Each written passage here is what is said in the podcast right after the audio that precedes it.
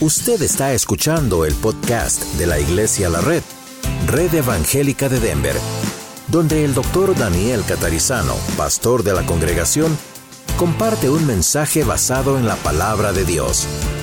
Ahora abra su corazón y permita que en los próximos minutos el Señor le hable y le bendiga. Segunda Crónicas 20 y vamos a mirar del 1 al 30. Sí, son 30 versículos, pero téngalos ahí. En un momento los vamos a leer y vamos a ir viendo qué es lo que el Señor nos quiere decir hoy. Segunda Crónicas 21 a 30, en un momento más. Ahora oremos. Padre, gracias porque llegó el momento de abrir tu palabra, llegó el momento ahora de escuchar tu voz, luego de que tú has escuchado nuestra voz a través de la adoración, los cantos, a través de la ofrenda, a través del saludo, a través de todo lo que hemos hecho. Ahora, Señor, nuestro corazón está dispuesto. Queremos escuchar tu palabra, no la palabra de un hombre. Solamente úsame como un conducto. Te damos gracias, Señor, y recibimos tu palabra y ayúdanos a responder acorde a tu palabra. Tu palabra es verdad y tú has prometido que no dejarás que vuelva a ti vacía, sino que hará lo que tú quieras. Cumplirá el propósito para el cual tú has enviado esta palabra hoy. La recibimos, ayúdanos a no distraernos, a no distraer, ayúdanos a estar aquí, espíritu, alma y cuerpo, completamente aquí, porque tú estás aquí presente y nos vas a hablar. A ti te damos la gloria y recibimos de ti en el nombre de Jesús. Amén. Bueno, antes de que leamos este capítulo 20, tengo que hacer algunas aclaraciones. Hoy vamos a continuar con nuestra serie acerca de este despertar espiritual que llamamos el avivamiento. Y estamos clamando a Dios por el avivamiento. Yo les dije que íbamos a hacer un recorrido por muchos avivamientos en la Biblia, comenzando en el Antiguo Testamento y aunque la palabra avivamiento no aparezca, aparece el hecho, el concepto del avivamiento. Y esto nos va a ayudar a detectar, a darnos cuenta del Señor que es exactamente aquello por lo cual todos estamos orando. Y yo le invito a que ore todos los días, en casa también, por este avivamiento, porque usted lo necesita, su familia lo necesita, la iglesia lo necesita y créame, este país lo necesita. Así que vamos a estar aquí con un propósito, como decía el Señor el domingo a nosotros, y ese propósito se está cumpliendo cada vez más. La historia del rey Josafat nos muestra un avivamiento que Dios envió en respuesta a la oración ferviente del rey Josafat y de todo el pueblo. Les doy un resumen, porque el capítulo 20 está como un sándwich ahí en el medio, ¿verdad? y ese es el que vamos a leer. Pero no lo lea ahora, usted siga lo que yo estoy diciéndole, entonces cuando lo lea va a tener más sentido. La historia del rey Josafat en realidad comienza en el capítulo 17. Esta es la síntesis. El rey Asa muere y en su lugar reina su hijo Josafat. Josafat temía a Dios. Temer a Dios significa que comprendía la autoridad y la soberanía, la creación, el poder de Dios. Así usted y yo tenemos que temer a Dios. No está hablando de tenerle miedo, como que nos va a pegar, nos va a hacer algo. Estamos hablando de que Él, Josafat, como cualquiera de nosotros hoy, debemos darnos cuenta de quién es Dios y amarle y temerle y buscarle. Bueno, así era Josafat, y, hijo de Asa, y Josafat buscaba estar en la presencia de Dios. No tomaba eso livianamente. Obviamente él buscaba estar en la presencia de Dios y además la Biblia dice que Josafat obedecía a Dios. Ahora, eso, eso siempre es importante para cualquiera de nosotros, especialmente para un gobernador, ¿verdad? Especialmente para un rey, como lo es también para el hombre en la casa, como parece para todos, ¿verdad? Los que Dios nos ha puesto de alguna forma, alguna manera, alguna manera de autoridad. Bueno, Josafat fue bendecido grandemente por Dios y una de las cosas que leemos en el capítulo anterior y el, posterior es que Josafat envió maestros a todas las ciudades de Jerusalén, de, Judá, perdón. Jerusalén era una de las ciudades, era la principal. Josafat comenzó a enviar maestros a todas las ciudades de Judá para enseñarles la ley de Dios. Es como si hoy dijésemos, bueno, empezamos a enviar gente a predicar a diferentes ciudades de Denver y alrededor de Colorado y alrededor del país. Josafat hizo eso Él quería que el pueblo al que él gobernaba y las ciudades alrededor conocieran la ley de Dios, conocieran quién es el Señor Jehová, conocieran qué es, cuál es el propósito. Bueno, el resultado fue que las naciones vecinas tuvieron terror de Dios. Y hago este énfasis con mi voz porque una cosa es tener temor de Dios, otra cosa es tener terror de Dios. Y en la Biblia, en la versión que usted tiene en sus manos, inclusive usa la palabra pavor de Dios. Un cristiano, una cristiana no tiene pavor de Dios, terror de Dios, pero sí tiene temor de Dios. Es una gran diferencia. Bueno, las naciones alrededor tenían pavor de Dios y a mí me llama la atención cuando lo estaba estudiando que Ah, ¿Por qué después que el rey Josafat envía maestros a todas esas ciudades y el pueblo de Dios aprende la ley de Dios, por qué esta reacción de gente extranjera que no conocía a Dios y vivía cerca de estas ciudades de Judá? ¿Por qué ellos tenían favor de Dios? Yo voy a decirle algo muy importante. Cuando usted teme a Dios y conoce la palabra de Dios, el enemigo tiembla. Cuando digo el enemigo, digo Satanás, sus demonios y todos aquellos que son controlados por Satanás y sus demonios. El enemigo tiembla cuando sabe que nosotros, se da cuenta que nosotros estamos firmes y conocemos lo que creemos y conocemos en quién creemos. Bueno, esto fue lo que pasó en esa época. Lamentablemente, en medio de todo un buen relato tan lindo, de pronto la Biblia nos dice que el rey Josafat cometió un grave error y el error fue hacer alianza con Acab. Acab era rey de Israel. El evento está pasando cuando el reino estaba dividido. ¿okay? Israel, Judá. Y hace alianza con Acab. Acab no era un rey que amaba a Dios. Acab no, Acab no era un rey que buscaba a Dios. Pero Acab convenció a Josafat de ir a una guerra contra Ramot. Ramot era el rey de Galaad. Estoy sintetizando los capítulos anteriores. En esa guerra, Acab es atacado y finalmente muere. Josafat regresa a Jerusalén. Dios envía al profeta Jehú para reprender a Josafat por lo que había hecho.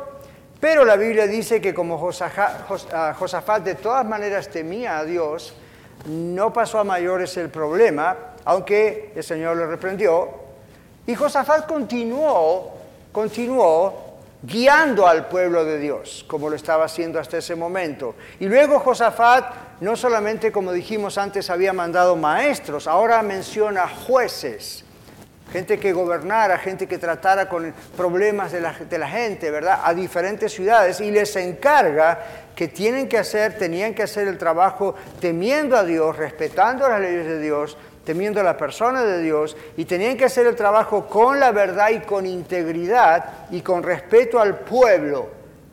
Y finaliza el capítulo anterior al que vamos a leer, el capítulo 19, diciendo que Josafat se organiza muy bien y pone al sacerdote Amarías a cargo de todo ese sistema. Ayuda, una síntesis, ¿verdad?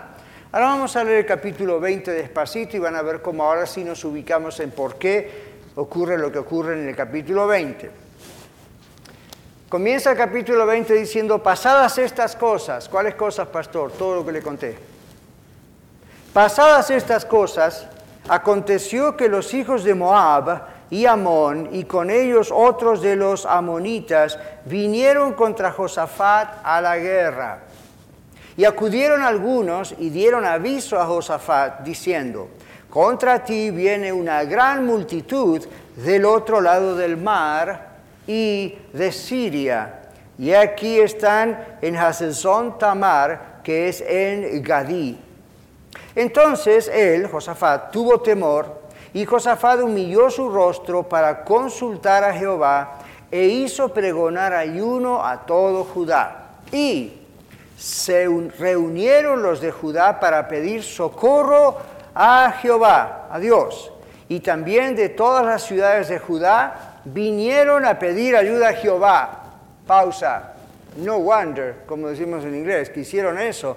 Recuerde que maestros estuvieron enseñándoles la palabra Recuerden que estuvieron también jueces enseñándoles y ayudándoles. La reacción de una persona que conoce las escrituras es inmediatamente ir al Señor cuando hay un problema.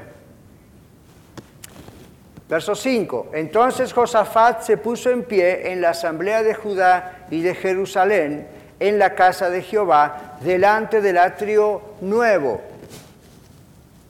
Y dijo, Jehová Dios de nuestros padres. Y aquí empieza la oración. Ahora, amigos de oración, intercesores, iglesia, observe esta oración. Jehová dice, eh, perdón, Josafat dice, puesto en pie delante del pueblo, Jehová Dios de nuestros padres, ¿no eres tú Dios en los cielos y tienes dominio sobre todos los reinos de las naciones? ¿No está en tu mano tal fuerza y poder que no hay quien te resista? Dios nuestro, ¿no echaste tú los moradores de esta tierra delante de tu pueblo Israel y la diste a la descendencia de Abraham, tu amigo, para siempre? Y ellos han habitado en ella y te han edificado en ella santuario a tu nombre, diciendo, si mal viniere sobre nosotros, o espada de castigo, o pestilencia, o hambre, nos presentaremos delante de esta casa y delante de ti, porque tu nombre está en esta casa. Y a causa de nuestras tribulaciones, clamaremos a ti y tú nos oirás y salvarás. Ahora pues he aquí los hijos de Amón y de Moab y los del monte de Seir, a cuya tierra no quisiste que pasase Israel cuando venía de la tierra de Egipto, sino que se apartase de ellos y no los destruyese. He aquí ellos nos dan el pago viniendo a arrojarnos de la heredad que tú nos diste en posesión.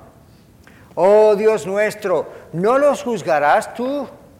Porque en nosotros no hay fuerza contra tan grande multitud que viene contra nosotros. No sabemos qué hacer y a ti volvemos nuestros ojos. Y todo Judá estaba en pie delante de Jehová con sus niños y sus mujeres y sus niños y sus hijos. Y estaba allí Jaasiel, hijo de Zacarías, hijo de Benaía, hijo de Jehiel, hijo de Matanías, levita de los hijos de Asaf, sobre el cual vino el Espíritu de Jehová en medio de la reunión. Y dijo, oí Judá y todos todo y vosotros moradores de Jerusalén.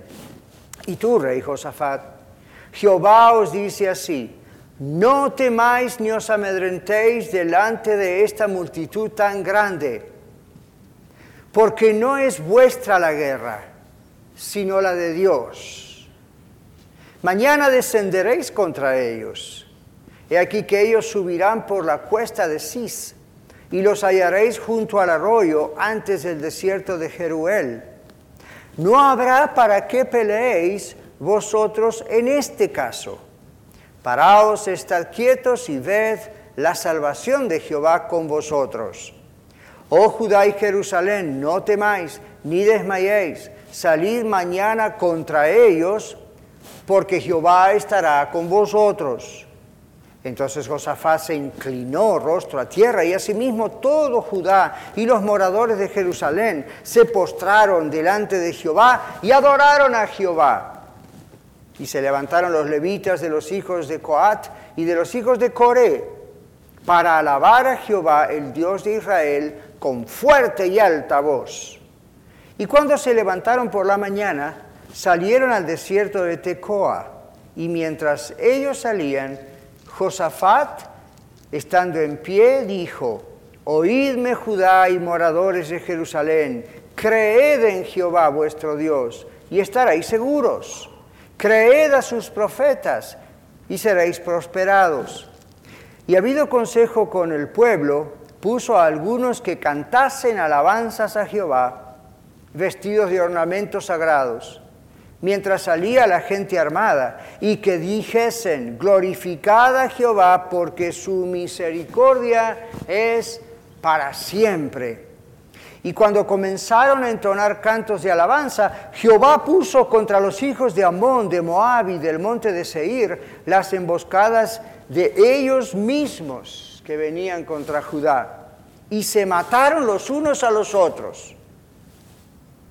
Porque los hijos de Amón y Moab se levantaron contra los del monte de Seir para matarlos y destruirlos. Y cuando hubieron acabado con los del monte de Seir, cada cual ayudó a la destrucción de su compañero. Ups.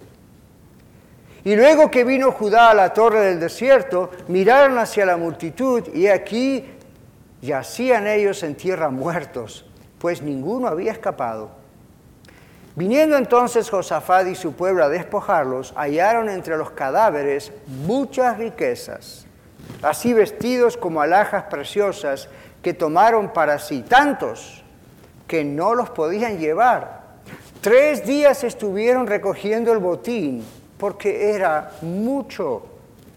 Y al cuarto día se juntaron en el valle de Beraca, porque allí bendijeron a Jehová, y por esto llamaron el nombre de aquel paraje el valle de Baraca, hasta hoy. Y todo Judá y los de Jerusalén y Josafat a la cabeza de ellos volvieron para regresar a Jerusalén gozosos, porque Jehová les había dado gozo librándolos de sus enemigos. Y vinieron a Jerusalén con salterios, arpas y trompetas a la casa de Jehová. Y el pavor de Dios cayó sobre todos los reinos de aquella tierra, cuando oyeron que Jehová había peleado contra los enemigos de Israel. Y el reino de Josafat tuvo paz porque su Dios le dio paz por todas partes. Si nos vamos a casa ya está. ¡Wow! ¿Usted presta atención a lo que leímos? ¡Wow! Josafat y el pueblo reciben una amenaza y observen que la Biblia nos dice que todo venía muy bien. Todo estaba bien y de pronto reciben una amenaza. Un ejército de miles y miles de personas vienen desde lejos, desde lo que hoy es Jordania, y vienen desde esa zona.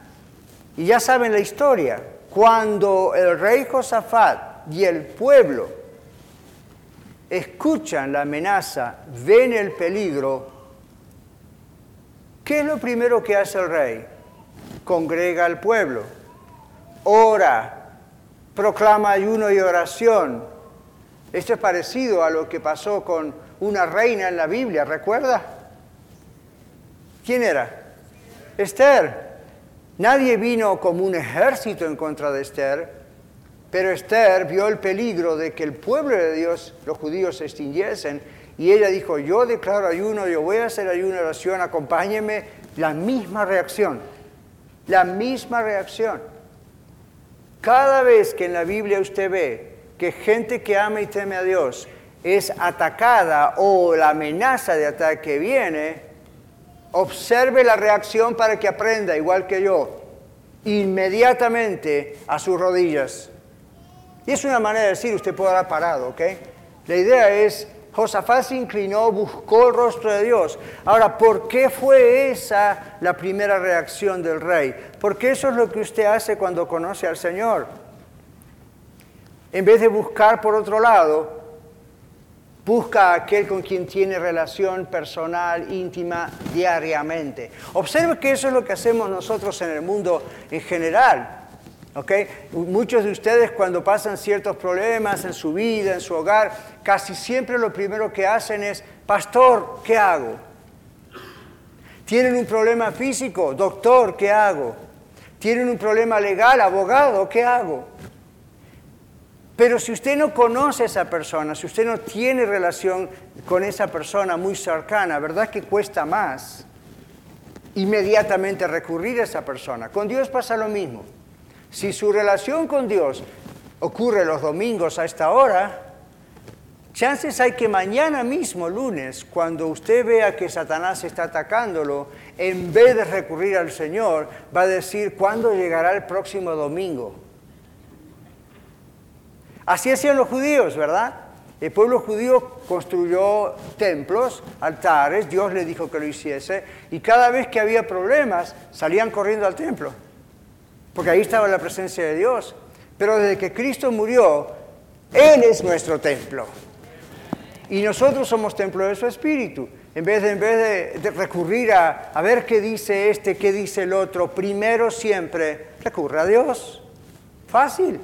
Primero siempre recurre a Dios. Josafat inmediatamente recurrió a Dios porque lo conocía, tenía comunión íntima, diaria con Dios. Es una reacción inmediata. Voy a ver qué dice el Señor.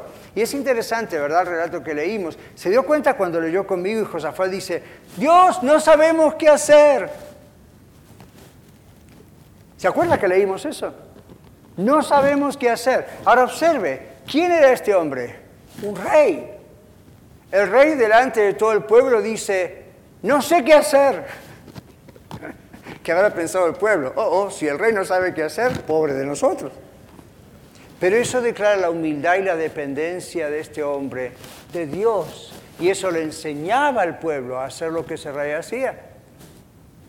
¿Qué vamos a hacer? Ahora, la Biblia dice en los capítulos anteriores que, que Josafat estaba bastante bien preparado, su ejército militar, todo estaba bien armado, pero lo que venía como ataque era más fuerte de lo que él imaginaba. Entonces, ¿qué dice? No sabemos cómo hacer en este caso.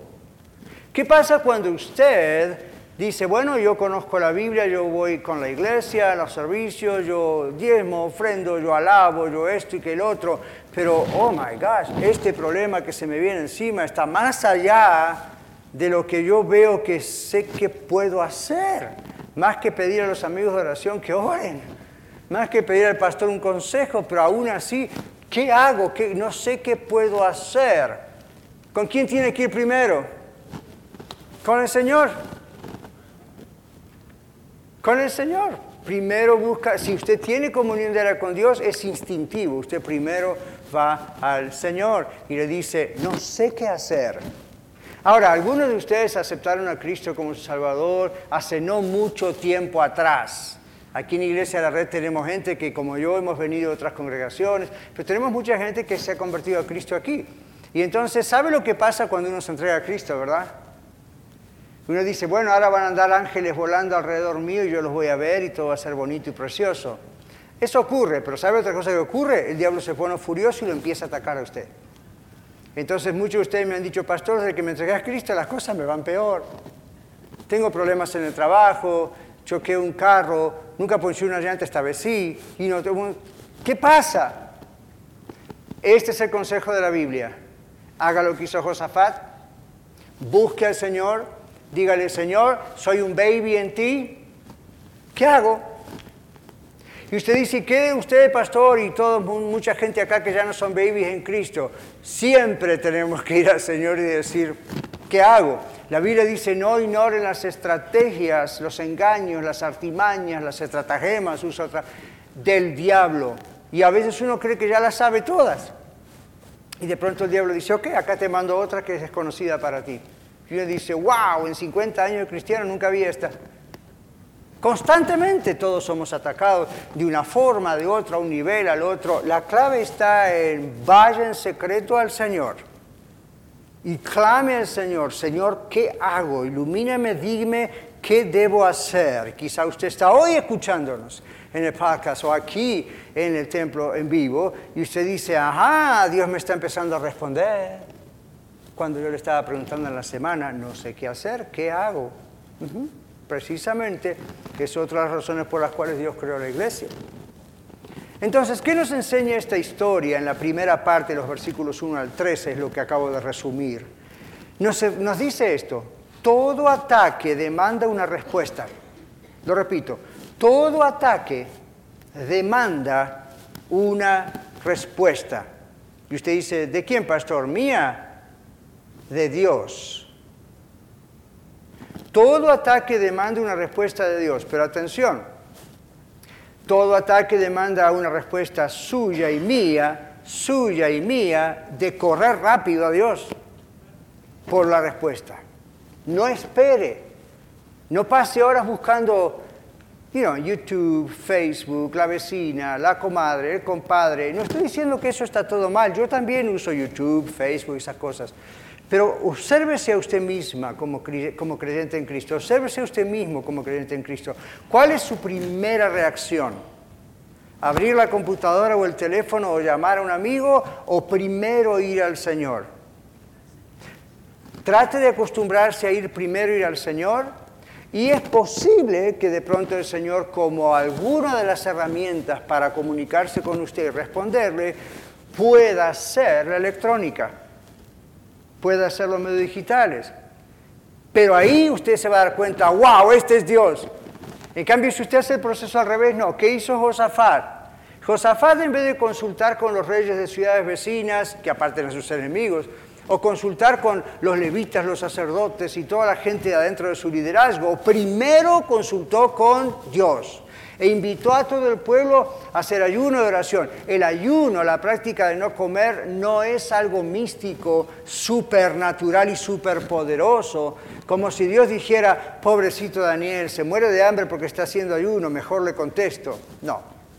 La idea del ayuno no es, mira qué espiritual que soy, Dios.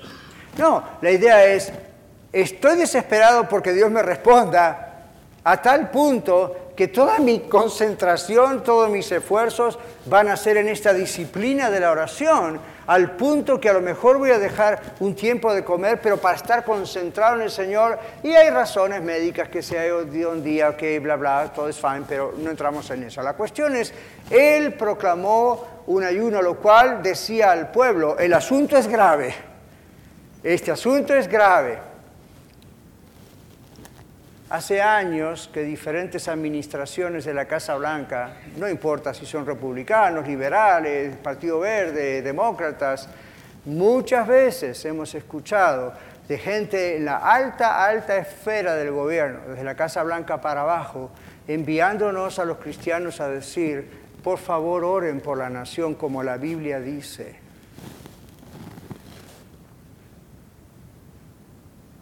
Qué responsabilidad, ¿verdad? Josafat hizo eso. Josafat dijo, vamos a meter a todo el pueblo aquí. Y algo característico es que si usted leyó atentamente conmigo, dice, hasta los niños estaban ahí. ¿Se dio cuenta? ¿No le llamó la atención? A los papás y mamás jóvenes seguro que le llamó la atención. A los que ya estamos más viejos, ah, ok, niños. Pero a los que tienen hijos en su casa dice, ojo, un momento, aquí el asunto es la iglesia la está orando por un despertar espiritual en nosotros, en la iglesia, en el país, en el Estado, y no estamos invitando a nuestros hijos a hacer esto. Y usted dice, pastor, si conociera a mis hijos, están pegados al celular y es lo único que les importa. Dígaselos igual, Dios puede tocar esos corazones en algún momento cuando usted ni se da cuenta.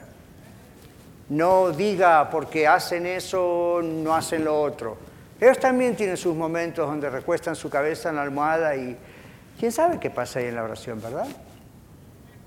Entonces aquí dice la Biblia que Josafat invitó a todo el pueblo y que las familias de ese pueblo, hoy diríamos la familia de la iglesia, fueron todos a orar allí con su líder y oraron simplemente buscando el rostro de Dios que nos enseña que todo ataque demanda una respuesta, todos somos atacados todo el tiempo, el enemigo no descansa, ¿qué debemos hacer?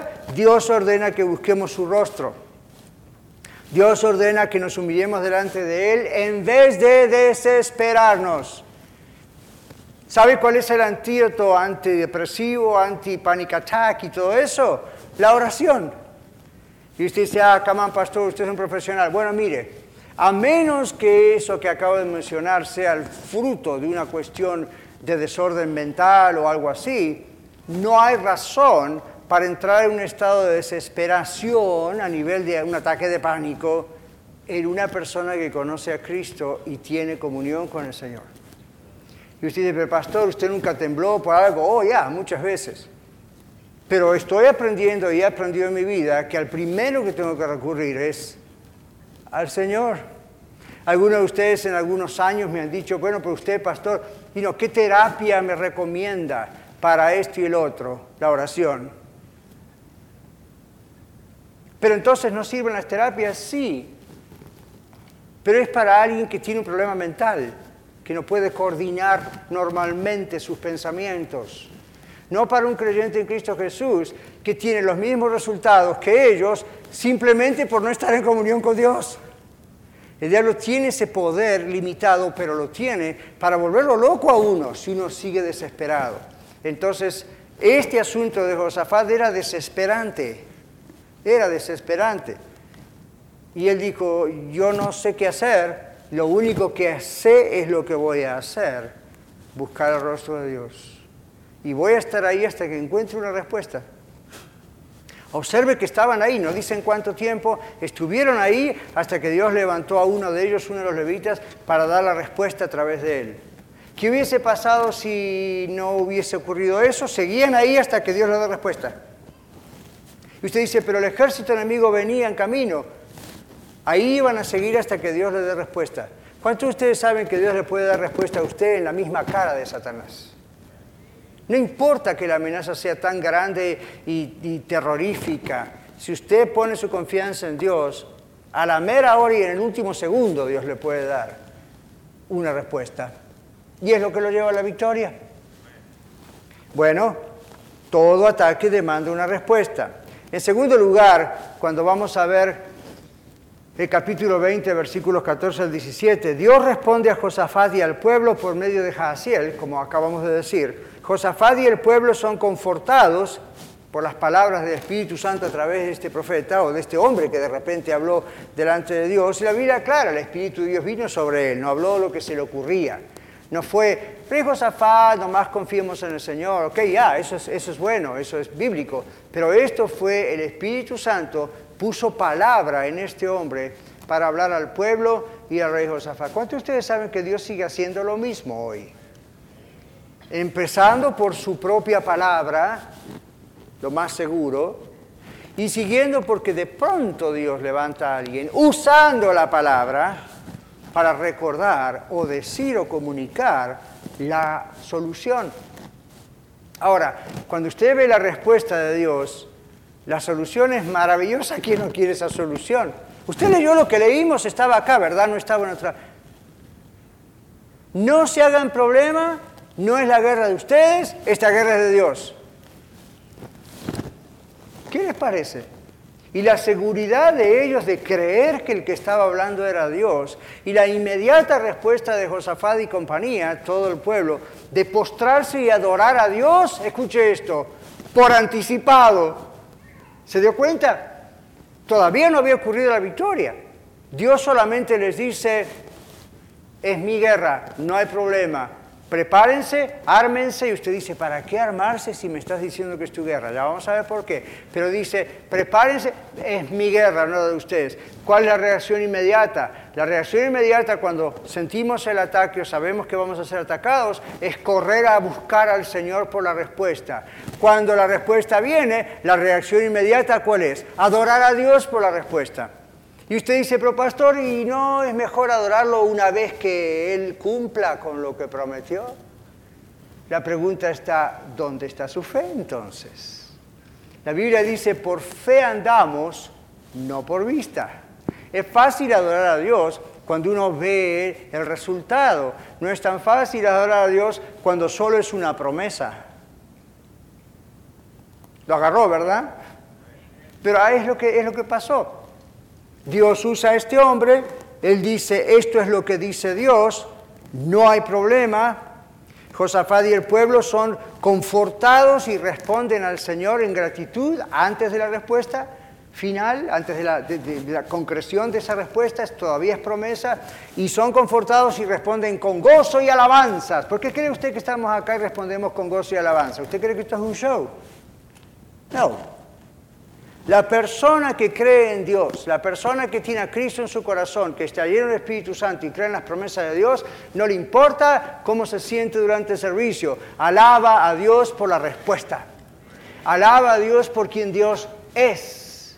Alaba a Dios por lo que Dios ha hecho. Alaba a Dios porque sabe lo que Dios hará. No puede estar como espectador. Yo sé que canto muy bonito, pero no me mire cuando canto. I'm playing, estoy jugando, no me invito a un concierto. La idea es, yo no soy un espectador cuando estoy con ustedes acá. Yo quiero ser como Josafat. Estos cantos, la palabra, hasta el saludo, me recuerdan quién es Dios. me recuerdan las promesas de Dios para mí, como un viejo himno que cantábamos en la niñez que decía, todas las promesas del Señor Jesús son apoyo poderoso de mi fe, mientras viva aquí cercado de su luz, siempre en sus promesas confiaré. Y yo llegaba ese día deprimido y cuando cantábamos eso decía, aleluya, siempre su promesa, y llorando decía, no sé qué va a pasar mañana, pero siempre su promesa, y wow, la alabanza tiene poder. No es un acto psicológico, no es una manipulación emocional. Si usted sabe en quién ha creído, va a ser como el viejo Job que dijo, yo sé en quién he creído y estoy seguro que Él guarda mi depósito para aquel día. Y Job lo dijo mientras se rascaba, se rascaba todo lo que tenía encima. ¿Qué le impide a usted? Usted está aquí hoy y su salud puede estar más o menos, pero mire, hasta huele bien hoy. ¿Qué puede impedir que dentro suyo explote en alabanza, aun cuando todavía hay cosas que no vio concretas? Pero usted sabe lo que la palabra dice. ¿Usted cree la palabra de Dios? Entonces alábele. Josafat hizo eso y todavía no estaba la victoria. Es fe en la promesa de Dios. Esto nos muestra que alabamos al Señor con fe en su respuesta. Oramos esperando la respuesta de Dios. Estamos a la expectativa. ¿Usted está a la expectativa cuando está orando? O lo deja y como quien va a una oficina de gobierno, hace una aplicación o un pedido, lo deja allí y dice, a ver, si tengo suerte me contesta. No, cuando usted está orando, usted está a la expectativa. En cualquier momento Dios me puede responder. Yo vengo hace meses con muchos de ustedes orando por un avivamiento y adentro mío está la expectativa. En cualquier momento puede ocurrir. Puede ocurrir acá, puede ocurrir simultáneamente en los tres campuses, puede ocurrir en la calle durante la semana mientras estamos trabajando. A mí uno lee las historias a través de la Biblia, a través del mundo actual y uno dice, wow, no me esperaba esa. Dios es así. Simplemente usted y yo tenemos que estar a la expectativa cuando oramos a la expectativa de que sabemos que Dios es fiel. Hermanos, creo que a veces oramos y alabamos y adoramos sin creer que Dios es fiel. He's faithful. Él es fiel y si usted lo cree, usted va a adorar, usted va a orar y usted dice, Dios no miente. ¿Y me va a contestar Dios como yo quiero? No, pero le va a contestar. Y chances hay que muchas veces como usted quiere. ¿Cuándo, pastor? Cuando usted lo conoce, conoce la voluntad de Dios. Aquí dice la palabra de Dios, fe en la promesa de Dios. Josafat tenía fe, adoraba porque tenía fe. El pueblo empezó a celebrar antes de la victoria. Qué curioso, piensen un ratito. Mientras el pueblo celebraba, el ejército enemigo avanzaba. ¿Recuerda lo que pasó en Éxodo? ¿Recuerda? La gente sale de, Egipto, ¿verdad? Y llega un momento que se enfrentan al agua y por un lado los montes y por otro el agua y por otro lado el ejército egipcio que decidió venir a buscarlos otra vez. ¿Y cuál fue la reacción? Todo el mundo contra Moisés. Para eso nos mediste acá, para que muramos en el desierto. ¿Por qué no nos dejaste en Egipto? Éramos esclavos, pero al menos comíamos. Moisés dice, tranquilos. Moisés busca el rostro de Dios, Dios le dice, levanta este palito, digamos hoy, y vas a ver mi rostro, vas a ver mi trabajo. Y empiezan a alabar a Dios. Mientras tanto ven la polvareda de los caballos y las carrozas de Egipto que se acerca cada vez más cerca. Y estoy seguro estarían escuchando el galope de los caballos y todo ese tipo de cosas. Y la gente muerta de miedo comiéndose las uñas diciendo, wow, ¿para qué vamos a morir acá? Y el Señor les da la libertad y hace lo increíble. ¿Se acuerdan lo que hace? De repente parte el mar y los deja pasar del otro lado. Dios va a partir el mar del problema que usted tenga si usted le alaba y confía en Él. En Santiago capítulo 3, la Biblia nos dice en los versículos 3 al 5, no tienen porque no piden. Y cuando piden, piden mal para gastar en vuestros propios deleites. Les digo un cambio que hemos hecho en la reunión de oración. Si usted dejó de venir porque dice, no, yo... Siempre estábamos por un año y medio, un año algo desde que empezamos aquí en Aurora con la oración, ahora lo tenemos en los tres campuses. siempre orábamos por esto y por lo otro y hasta por avivamiento, pero yo empecé a notar, y esto fue porque no, soy, no es que soy inteligente, Dios me empezó a mostrar, que pasábamos mucho tiempo orando por nuestras necesidades. Quién está enfermo, quién tiene que solucionar un problema de migración, quién tiene, que, no tiene problemas en el matrimonio, a quién se le rompió el carro, quién necesita una rueda nueva. Ok, orábamos por todo eso, eso es lo que hace una familia, ¿verdad? Y de pronto yo sentí del Señor, hagamos algo. Como grupo, las tres iglesias, dediquémonos a orar en primer lugar buscando el rostro de Dios para que Dios nos despierte espiritualmente y traiga un avivamiento a nuestra vida, a nuestro hogar y a la nación y a la iglesia. Todo lo demás viene por añadidura. Entonces, cuando cerramos la transmisión, cada, cada uno de los campuses, ok, a ver, ¿a quién le duele el pie derecho? Vamos a orar por eso. El Señor dijo en Mateo 6:33, si lo sabe, dígalo conmigo, mas buscad primeramente el reino de Dios y su justicia, todas las demás cosas serán añadidas. Pastor, entonces mejor ni oramos por la enfermedad, por el problema. Sí, sí, sí, sí, pero lo primero, primero. ¿Qué tanto nos interesa que Dios nos despierte espiritualmente y extienda su reino en la tierra, empezando aquí, a comparación de nuestros propios problemas, que Dios le importan? Josafat ahí ni siquiera empezó a orar, Señor, necesitamos más soldados. Señor, danos más instrumentos de guerra. Señor, en la carne, humanamente, para poder combatir a esta cantidad de gente. No, él dijo, la verdad, no sabemos qué hacer. Y Dios le dio una solución que jamás Josafat se hubiese imaginado, ¿verdad? ¿Cuántos de ustedes esperan de pronto eso? Estoy a la expectativa y Dios se puede salir con una de esas que jamás se me hubiesen ocurrido.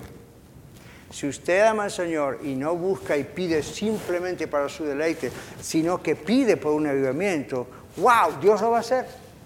Ya hay síntomas. Vamos a alabarle a Dios como ellos, alabémosle y gocémonos como una demostración de nuestra confianza en Él antes inclusive que veamos la victoria. Es un desafío, pero es bíblico. Josafat Aún así posiciona, versículos 21 al 14 los reduzco, aquí los sintetizo, Josafá posiciona a los guerreros y a algunos adoradores para que guíen la alabanza a Dios. Wait Entonces, ¿no cree lo que Dios dijo? ¿Qué dijo Dios? Josafat, tranquilo, pueblo tranquilo, yo peleo por ustedes.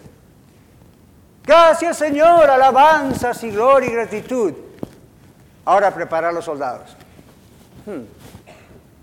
Qué interesante, ¿no? ¿Esto es una contradicción en la Biblia? No, lo que esto está diciendo es que Dios pelea con nosotros como Él lo prometió, porque Dios es siempre fiel, pero Dios quiere que nos preparemos para enfrentar al enemigo, los problemas, y parte de esa preparación es que tengamos nuestros instrumentos de guerra armados. ¿Recuerda Efesios 6, 10 al 20? No luchamos contra enemigos de carne, sino principados, potestades, huestes espirituales en las regiones celestes. No esté tratando de buscar demonios por todos lados. Ya los conoce. ¿Cómo? Ah, mucha gente que le ataca todos los días, mucha gente que hace... Esa gente está dominada justamente, aunque no esté endemoniada, están influenciadas y dominadas por esos demonios. O ¿para qué tratar de buscar en el mundo etéreo y espiritual a ver cómo se manifiesta un demonio? Cuando a lo mejor usted los tiene muy cerca todos los días. A mí. No estoy diciendo que la persona es un demonio, estoy diciendo esa gente que no conoce a Cristo y le hace a usted la vida imposible a nivel privado, a nivel familiar o a nivel nacional, son gente que Efesios 6, 10 al 20 nos dice, la lucha no es contra ellos como personas, sino contra el que los está estorbando y usted lo que ve es la reacción. La reacción que usted ve en esa gente que le hace a usted la vida imposible, la reacción que uno ve a nivel político, la reacción que uno ve a nivel de todo tipo en el trabajo, y uno dice, esto está en contra mío, esto está en contra del cristianismo, esto está en contra de mi persona, ¿por qué, Señor? ¿Por qué? Recuerde la lucha no es contra esas personas como personas. La lucha es contra aquellos que dominan, esas fuerzas espirituales de maldad que dominan a esas personas. Josafat entendió esto cientos de años antes de que esa parte del Nuevo Testamento se escribiese. Dios es siempre fiel, pero tenemos que estar equipados. Y aquí dice, ¿cómo se equipó la gente? Bueno, los soldados salieron de todas maneras con sus armas y se equiparon con la alabanza y se equiparon con la adoración. ¿Alguna vez escuchó que la alabanza y la adoración es guerra espiritual? No, dos, ok, los demás escúchenlo ahora. La alabanza y la adoración es guerra espiritual. No esté acá junto con nosotros los domingos o en casa adorando, pensando, a ver, a ver, ¿a qué demonio ataco? Simplemente sepa esto, mientras usted alaba y adora a Dios y exalta a Dios, Santo, Santo, Santo, Señor Todopoderoso, el quien fue, quien es y quien será, el enemigo tiembla. No lo haga para que el enemigo tiemble. No esté pensando en el enemigo, pero sepa que eso es lo que ocurre atrás del telón, atrás de la cortina, atrás del mundo espiritual. Josafat lo sabía antes que usted y yo naciésemos. Hay que estar preparado. el enemigo usa mecanismos de intimidación. ¿Saben lo que son mecanismos de intimidación, verdad? El, diablo usa gente y cosas y pensamientos. Son mecanismos de intimidación para que dejemos de alabar a Dios. Pastor, menciona un mecanismo de intimidación. No conozco este canto, por lo tanto no lo canto. Menciona este otro. Ah, no me gusta este ritmo. Menciona este otro. No tengo ganas de cantar hoy. Veníamos en el carro y con mi esposa nos peleamos en el camino, eso que voy a andar cantando a Dios, parezco un hipócrita. Out. Esos son los mecanismos de intimidación de Satanás. Eh, mañana usted va a decir, qué lindo servicio de ayer, hoy no tengo ganas de leer la Biblia. Wow, wow, wow, wow, wow. ¿De dónde viene eso? Si usted no presta atención a eso, el diablo se hace una fiesta con usted. No lo permita porque siempre Él está al ataque, nunca duerme. ¿Qué dice la Biblia en 1 Pedro? El diablo anda como qué? Como león rugente, buscando a quien devorar. Siempre tiene hambre. Siempre está buscando a quien devorar. ¿Cuál es nuestra estrategia? Alabemos, adoremos, oremos, busquemos el rostro de Dios, aún si no tiene ganas. Usted dice, pastor, a veces usted no tiene ganas de leer la Biblia. A veces me ocurre, no por nada que la Biblia sea que me quite las ganas, sino porque yo estoy muy dormido o yo estoy muy cansado y me tengo que obligar a hacerlo. Y usted dice, pero pastor, si se obliga a hacerlo, eso no es hipocresía. No, eso es sabiduría divina. Porque a lo mejor arranco mal, pero termino muy bien. Arranco a la fuerza y termino danzando. La palabra de Dios es así y esto Josafat lo sabía. Y luego para concluir, ¿qué pasó? Bueno, se acercan ahí al monte, miran para abajo. ¿Alguna vez usted vio miles de personas muertas en un valle? Nunca las va a ver tampoco. A menos una película. Ahí están y cuando llegan miran y yo evité la risa cuando lo estaba leyendo. No porque es una falta de respeto a la palabra de Dios, pero la verdad quería seguir con el relato. Pero si usted lo leyó bien, y ahí está la clave, estos fueron y se mataron entre ellos. Mataron los de Seir, los habrán confundido con los de, Judá, yo no sé qué les pasó. La cuestión es que ahí se mataron entre ellos. Y luego dice que fueron los judíos y con Josafat a la cabeza y rescataron un botín. ¿Leyó eso, verdad, conmigo? riquezas. Y yo pensé, yo nunca conocí un ejército que llevara joyas y vestidos costosos a la guerra. ¿Qué estaba pensando esta gente? En medio del campo, un campo de guerra, y cuando van a recoger, se mueren todos, se matan entre ellos, y cuando los judíos van y, recogen el botín, había joyas. ¿Qué está pensando? ¿Qué es esto de llevar joyas a una guerra? Aparte de las armas. Yo, creo que ni ellos sabían por qué lo estaban haciendo, pero Dios sabía. Y ese era el botín, esa era la bendición que le esperaba al pueblo de Dios. Tres días juntando joyas. Algunos de ustedes, damas, estarían en el cielo en ese momento. Tres días juntando joyas. Mirando si el anillo es de 18 quilates, de 16 quilates, de 14. Tres días. Había tanta cantidad que le llevó tres días. Ahora recuerde que la Biblia dice que el ejército era numeroso. era una multitud. Esto me recuerda cuando salieron de Egipto. ¿Recuerdan cuando salieron de Egipto? Pero ahí no mataron a nadie. Los egipcios les dieron todo esto para que se vayan. En este caso, Dios permite que esta gente se confunda, como siempre hace con el enemigo, y luego hay un botín que le espera a usted. Esa es la bendición. Y usted dice, será la bendición material. Hay algo mucho más perecedero, mucho más, perdón, imperecedero que la bendición material. Dios puede bendecirnos, el domingo nos hablaba, ¿verdad? Los hijos de Corea, la bendición material, pero más importante que eso, más duradero que eso, es el avivamiento. Ese es el botín. Ahí hay riqueza, riqueza, riqueza. Tres días que es una forma de decir para hoy en día, pasa el tiempo y una iglesia puede seguir en avivamiento disfrutando las riquezas de Dios. ¿Ok? Entonces hay cantos, ¿verdad?, que dicen, bueno, vaya al, al campo enemigo y robe al enemigo lo que el enemigo le saca a usted. No tiene nada que robar, Dios se va a encargar del enemigo y usted tiene el botín. ¿Cuál es el problema? Ahí está esperándolo la riqueza. ¿Qué aprendimos? Creo que es bien claro. El pueblo es bendecido cuando obedece a Dios. El pueblo es bendecido cuando busca a Dios donde no hay solución, pero saben que el Señor la tiene regresan gozosos a Jerusalén, el gozo del Señor es su fortaleza, y vuelven al gozo que tenían aún antes de ver la victoria, ¿recuerdan? Había gozo en la confianza en la promesa y ahora hay gozo celebratorio porque se cumple lo que Dios hace. Y termina maravillosamente el capítulo 20. Dice, Dios le da a Josafat muchos años de paz. Los enemigos de Dios al ver estas noticias dijeron con Israel, con Jerusalén, ni, pensemos en meternos con el pueblo de Dios. Ahora piense usted en la iglesia el día de hoy. No solamente en la red, en sus hermanos en Cristo en otros lugares también. Hoy en día, a veces somos el hazme reír de la gente, ¿se dio cuenta? ¿Saben qué significa esa expresión, verdad? El hazme reír. La gente dice, ah, usted va a la iglesia, ok, usted es un retrasado mental.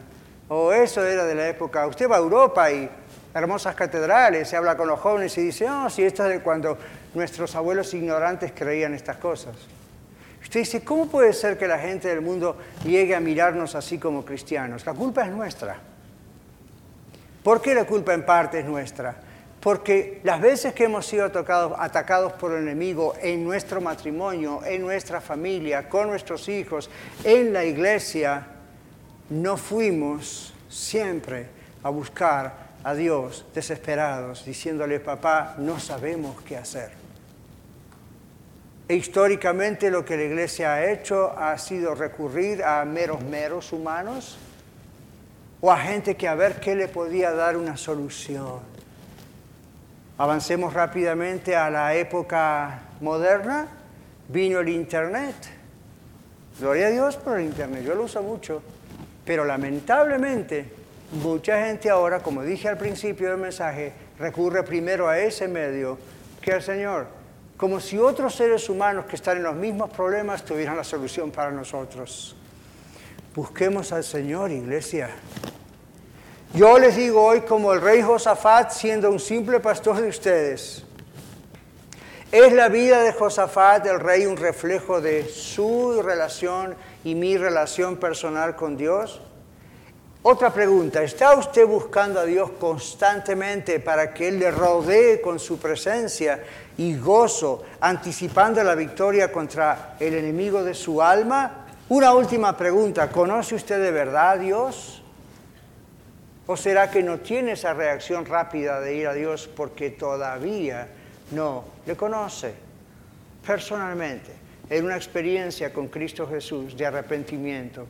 Y si ya tiene esa experiencia y usted sabe que sabe que sabe que es salvo, ¿qué ha pasado que no está buscando al Señor? Hoy, como lo hizo Josafat, yo invito al pueblo de Dios de la red a humillarse y a orar buscando el rostro de nuestro Dios. Hoy vamos a orar y si usted lo desea puede acercarse al frente, pero atención líderes, hoy no vamos a orar por la gente, porque muchos de nosotros como líderes necesitamos orar también. Hoy vamos nosotros a orar y vamos a rogar al Señor, avívame Señor, despiértame Señor. Y si usted se da cuenta que hay un ataque muy fuerte que usted está recibiendo en su vida, este es el lugar donde comenzar. Este altar o esta parte no tiene nada especial místico. Simplemente es la idea de dejar donde estoy y venir donde quiero ir. Y decir, Señor, tienes que hacer algo. Yo no sé qué hacer. Yo no sé qué hacer. Yo le digo como pastor, Señor, yo no sé qué hacer. Yo no voy a producir un avivamiento. Yo no puedo, como ser humano, producir un despertar espiritual. Lo único que puedo hacer es ser fiel a predicar tu palabra. Y tú tienes que hacer el resto. Mientras escuchamos la música, vamos a unirnos como iglesia y vamos a pasar unos momentos aquí, el tiempo que usted quiera, y vamos a rogar a Dios por un avivamiento. Cada uno de nosotros. Yo no los voy a dirigir, simplemente cada uno de nosotros. Oremos a Dios, clamemos a Dios. Dame una respuesta, Señor. Dame una respuesta, Señor. Dame una respuesta, Señor. Dámelo, dámelo, dámelo. Acérquese ahora si usted siente hacerlo. Clame al Señor porque Dios despierte. No hay problema que Dios no pueda resolver. No hay cosa que Dios no pueda hacer. Olvídese por un momento de sus dolores físicos o sus finanzas o su matrimonio y simplemente clame a Dios, avívame Señor, despiértame Señor, trae un avivamiento a esta vida mía Señor. Ahora en el nombre de Jesús, crea que el Señor le responde, crea que el Señor escucha, crea que Dios le va a dar una respuesta. Muchas gracias por escuchar el mensaje de hoy. Si tiene alguna pregunta en cuanto a su relación personal con el Señor Jesucristo o está buscando unirse a la familia de la Iglesia La Red, por favor no duden en contactarse con nosotros.